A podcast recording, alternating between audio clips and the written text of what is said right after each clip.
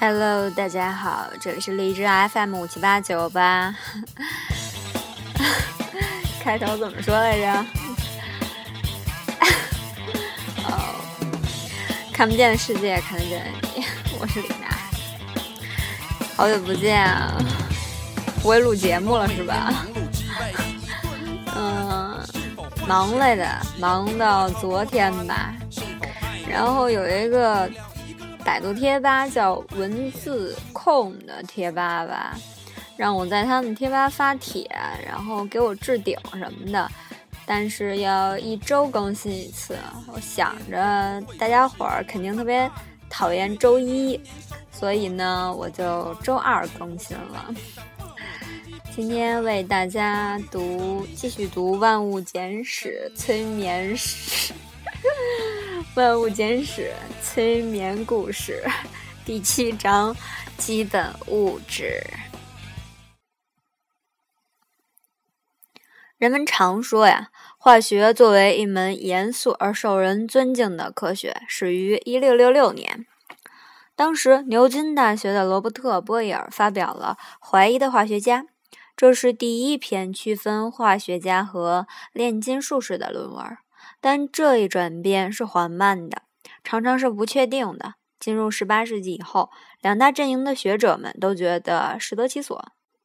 比如，德国人约翰·贝歇尔写出了一篇关于矿物学的严肃而又不同凡响的作品，题目叫做《地下物理学》。但他也很有把握，只要有合适的材料，他可以把自己变成隐身人。早年最能体现化学那奇特而又往往很偶然的性质的，要算是德国人亨内希·布兰德在一六七五年的一次发现。布兰德确信人尿可以以某种方法蒸馏出黄金，类似的颜色似乎是他得出这个结论的 一个因素。他集齐了五十桶人尿，五十桶，在地窖里存放了几个月。通过各种奥妙的过程，先是把尿变成了一种有毒的糊状物，然后再把糊状物变成一种半透明的蜡状物。当然，他没有得到黄金，但一件奇怪而又有趣的事情发生了。过了一段时间，那东西开始发光，而且当暴露在空气里的时候，它突然常常自燃起来。它很快被称之为磷，这个名字源自希腊文和拉丁文。意思是会发光的。有眼光的实业界人士看到了这种物质的潜在商业价值，但生产的难度很大，成本太高，不好开发。一盎司磷的零售价高达六基尼，很可能相当于今天的三百英镑。换句话说，比黄金还要贵。起先，人们号召士兵们提供原料，但这种做法对工业规模的生产几乎无济于事。十八世纪五十年代，一名叫做卡尔金勒的瑞典化学家发明了一种方法，不用又脏又臭的尿就能大量的产生磷，很大程度上就是掌握了这种生产磷的方法，瑞典才成为，而且现在还是火柴的一个主要生产国。金勒既是个非同寻常的，又是个极其倒霉的人，他是个地位低下的药剂师。几乎在没有先进仪器的情况下，发现了八种元素：氯、氟、锰、钡、钼、钨、氮和氧，但什么功劳也没有得到。第一次，他的发现要么不受人注意，要么在别人独立做出同样的发现以后才加以发表。他还发现了许多有用的化合物，其中有氨、甘油和氮宁酸。他还认为氯可以用作漂白剂，具有潜在的商业价值的第一人。这些重大的成就都是别人发了大财。金乐有个明显的缺点，他对做实验用的什么东西都感到好奇。坚持要长一点儿，是长一点儿，包括一些又难闻又有毒的物质，比如汞、氢氰酸，这也是他的一项发现。和甲精，钾晶是一种有名的有毒化合物。一百五十年以后。欧文·薛定谔在一次著名的思维实验中选它作为最佳毒素。金勒鲁莽的工作方法最后断送了他的性命。1786年，才四十三岁的他被发现死在工作台旁，身边堆满了有毒的化学品，其中任何一种都可以造成他脸上那目瞪口呆的最后一个表情。要是这个世界是公正的话，要是大家都会说瑞典语的话，金乐本来会在全世界享有盛誉。实际上，赞扬声往往都给了更有名的化学家，其中大多数是英国国家的化学家。金洛在1772年发现了氧，但由于种种辛酸而复杂的原因，无法及时发表他的论文，功劳最终 归给了约瑟夫。他独立发现了同一个元素。但时间要晚，是在1774年的夏天。更令人瞩目的是，金勒没有得到发现氯的功劳。几乎所有的教科书现在仍把氯发现归功于汉弗莱戴维。他确实发现了，但是要比金勒晚三十六年。这就是我们上学学不到的东西。从牛顿和波义耳到金勒、普里斯特利和亨利·卡文迪许，中间间隔着一个世纪。在这个世纪里，化学得到了长足的发展，但还有很长的路要走。直到18世纪的最后几年，各地的科学家们正在寻找，有时候认为真的已经发现完全不存在的东西：变质的气体、没有燃素的海洋酸、氟氯考、氧化钙石灰、水路气味。尤其是燃素，当时燃素被认为是燃烧的原动力。他们认为，在这一切的中间，还存在着一种神秘的生命力，其能赋予无生命物体生命的力。谁也不知道这种难以捉摸的东西在哪儿。但有两点是可信的：其一，你可以用电把它激活；其二，它存在于某种物质，而不存在于别的物质。这就是化学最后分成两大部分的原因：有机的和无机的。这时候需要有个目光敏锐的人来把化学推进到现代。法国出了这么个人，他的名字叫安托万·洛朗·拉瓦锡。拉瓦锡生于1743年，是一个小贵族家族的成员。1768年，他在一家深受人们讨厌的机构里买了个开业股，那个机构叫做税务总公司。代表政府负责收取税金和费用。根据各种说法，拉瓦锡本人又温和又公正，但他工作的那家公司两方面都不具备：一方面，他只向穷人征税，不向富人征税；另一方面，他往往很武断。对拉瓦锡来说，那家机构之所以很有吸引力，是因为他为他提供了大量的钱来从事他的主要工作，那就是科学。最多的时候，他每年挣的钱多达十五万。里弗赫差不多相当于今天的一千二百万英镑。走上这条赚钱很多的职业道路三年以后，他娶了他的老板的一个十四岁的女儿。这是一颗心和脑都很匹配的婚事。拉瓦西太太有着机灵的头脑和出众的才华，很快在她的丈夫身边做出了许多成绩。尽管工作有压力，社交生活很繁忙，在大多数日子里，他们都要用五个小时。清晨两小时，晚上三小时，以及整个星期天来从事科学工作。不知怎的，拉瓦锡还挤得出时间来担任火药专员，监督修建巴黎的一段城墙，来防范走私分子，协助建立米制，还有别人合著了一本叫做《化学命名法》的手册。这本书成了统一元素名字的圣经。作为英国皇家科学院的一名主要成员，无论实下有什么值得关注的事，他还是都知道的，积极参与。催眠术研究呀，监狱改革呀，昆虫的呼吸呀，巴黎的水供应啊，等等。1870年，一位很有前途的科学家向科学院提交了一篇论文，阐述一种新的燃烧理论。就是在那个岗位上，拉瓦锡说了几句轻蔑的话。这种理论的确是错的，但那位科学家再也没有原谅他。他的名字叫做让·保罗·马拉。只有一件事，拉瓦锡从来没有做过，那就是发现一种元素。在一个仿佛任何手拿烧杯、火焰和什么有意思的粉末的人都能发现新东西的时代，还要特别说一句，是一个大约有三分之二的元素还没有被发现的时代里，拉瓦锡没有发现一种元素。原因当然不是由于缺少烧杯，他有着天底下最好的私人实验室，好到了差不多荒谬的程度，里面竟然有一万三千只烧杯。恰恰相反，他把别人的发现拿过来，说明这些发现的意义。他摒弃了燃素和有害气体，他确定了氧和氢到底是什么，并且给二者起了现今的名字。简而言之，他为化学的严格化、明晰化和条理化出了力。他的想象力实际上是得来全不费功夫的。多年来，他和拉瓦锡太太一直在忙碌于艰苦的研究工作。那些研究要求是精密的计算，比如他们确定生锈的物体不会像大家长期以来认为的那样变轻，而会变重。这是一项了不起的发现。物体在生锈的过程中，以某种方式从空气中吸收基本粒子。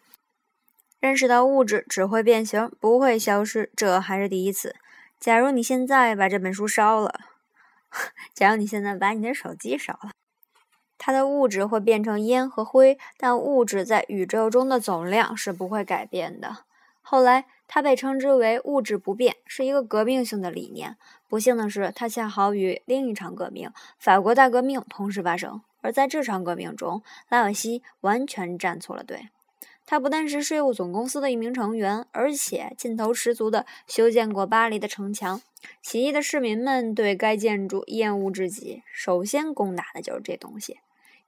一七九一年，这时候已经是国民会议中一位重要人物的马拉利用了这一点，对拉瓦锡进行了谴责，认为他早该被绞死。过不多久，税务总公司关了门。又过不了多久，马拉在洗澡时被一名受迫害的年轻女子杀害。他的名字叫做夏洛特·科代，但这对拉瓦锡来说已经为时太晚。1793年，已经很紧张的恐怖统治达到了一个新的高度。十月，玛丽·安托瓦尼特被送上了断头台。十一月，正当拉瓦锡和他的妻子在拖拖拉拉地制定计划，准备逃往苏格兰的时候，他被捕了。次年五月，他和三十一名税务总公司的同事一起被送上了革命法庭。其中八人被判无罪释放，但拉瓦锡和其他的几个人直接带到了革命广场，也就是设置法国那个最忙碌的断头台的地方。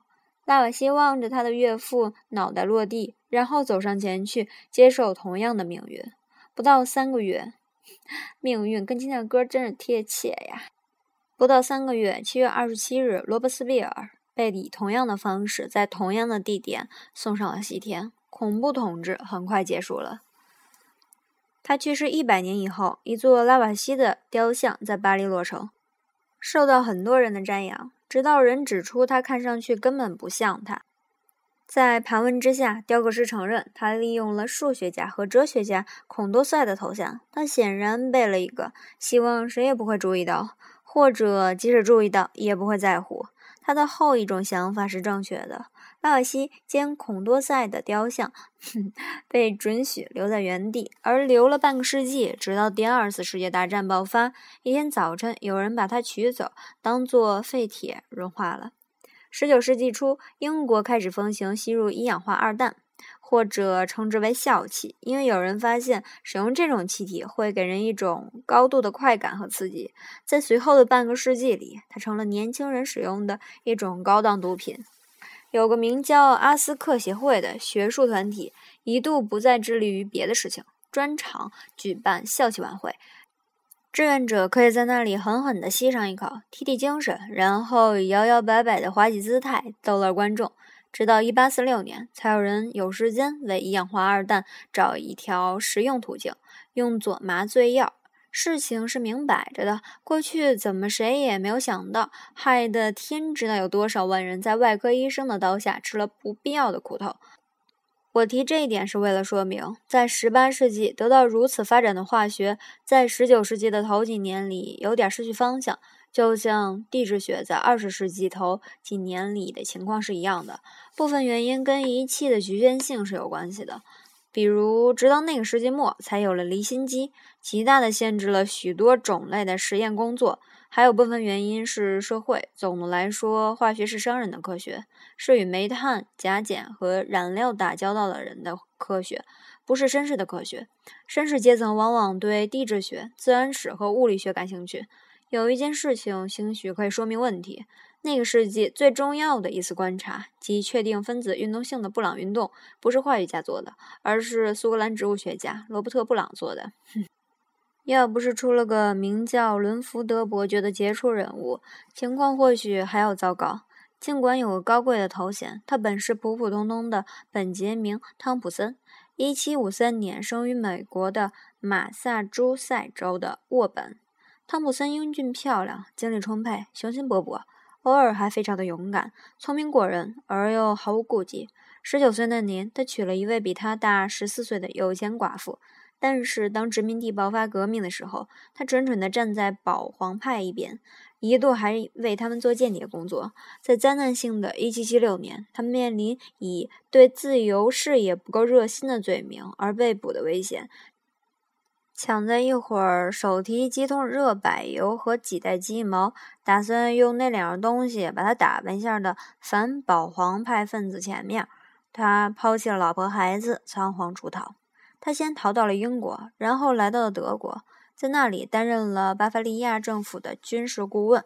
他深深打动了当局。一七九一年，被授予神圣罗马帝国弗伦德伯爵的称号。在慕尼黑期间，他还设计和建筑了那个名字叫做“英国花园”的著名公园。在此期间，他挤出时间搞了大量的纯科学工作。他成为世界上最著名的热力学权威，成为阐述液体对流和洋流循环原理的第一人。他还发明了几样有用的东西，包括滴滤咖啡壶、保暖内衣和一种现在仍然叫做伦福德火炉的炉灶。我们之所以在这里提到他，是因为1799年他在伦敦的短暂停留期间，创建了皇家科学研究所。十八世纪末和十九世纪初，英国各地涌现了许多学术团体，他成为了其中的一个有名的成员。在一段时间里，他几乎是唯一的所指在积极发展化学这门新兴学科有名望的机构，而这几乎完全要归功于一位名叫做汉弗莱·戴维的杰出年轻人。这个机构成立之后不久，戴维被任命为该研究所的化学教授。很快就名噪一时，成为一位卓越的授课者和多产的实验师。上任不久，戴维开始宣布发现一种又一种的元素——钾、钠、锰、钙、锶和铝。他发现那么多种元素，与其说是他搞清了元素的排列，不如说是因为他发明了一种巧妙的技术，把电流通过一种熔融状态的物质，就是现在所谓的电解。说到化学，我弟弟现在上高一，他考了我们家这边最好的高中，然后就自以为是的不再学习了，结果现在期中考试之后几门不及格的，真是伤透脑筋了。希望现在听电台的高中生们还是要嗯好好学习的，因为。一个好的学校就会有一个好的氛围，会很影响你今后的路的。他总共发现了十二种元素，占他那个时代已经总数的五分之一。戴维本身会做出更大的成绩，但是不幸的是，他是个年轻人，渐渐沉迷于一氧化二氮所带来的那种心旷神怡的乐趣。他简直离不开那种气体，一天要吸入三四次。最后，在一八二九年，据认为就是这种气体断送了他的性命。幸亏别处还有别的研究人在从事这项工作。一八零八年，一位名叫约翰·道尔顿的年轻而又顽强的贵格会教徒成为了宣布原子性质的第一人。一八一一年，一个叫做洛伦佐的年轻人取得了一项从长远看来证明是具有重大意义发现：即体积相等的任何两种气体在压力相等和温度相等的情况下，拥有原子数量相等。它后来被称作阿伏加德罗定律。这个简单而又有趣的定律在两方面值得注意：第一，它为更精确地测定原子的大小和重量奠定了基础。化学家们利用阿伏加德罗数，最终测出，比如一个典型的原子的直径是零点零零零零零零零八厘米。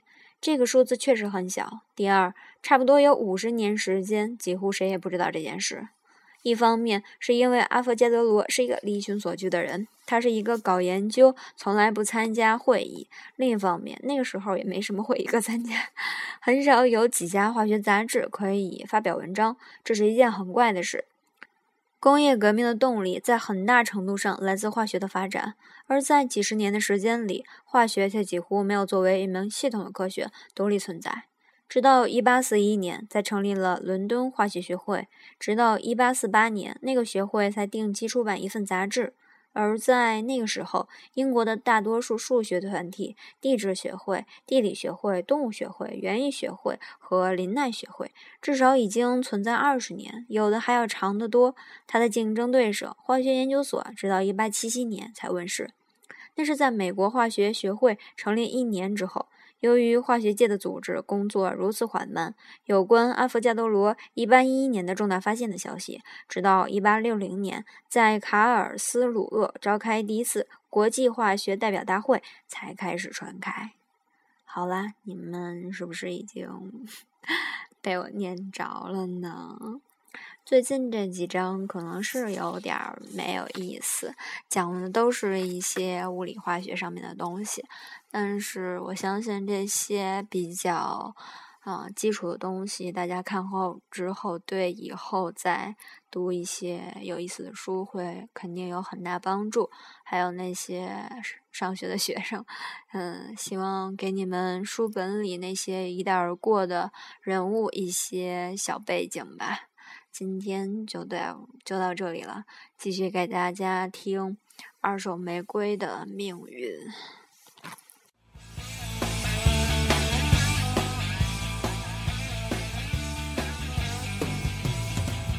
为何人让人去受罪？为何人为人去流泪？为何人与人作对？为何人与人相？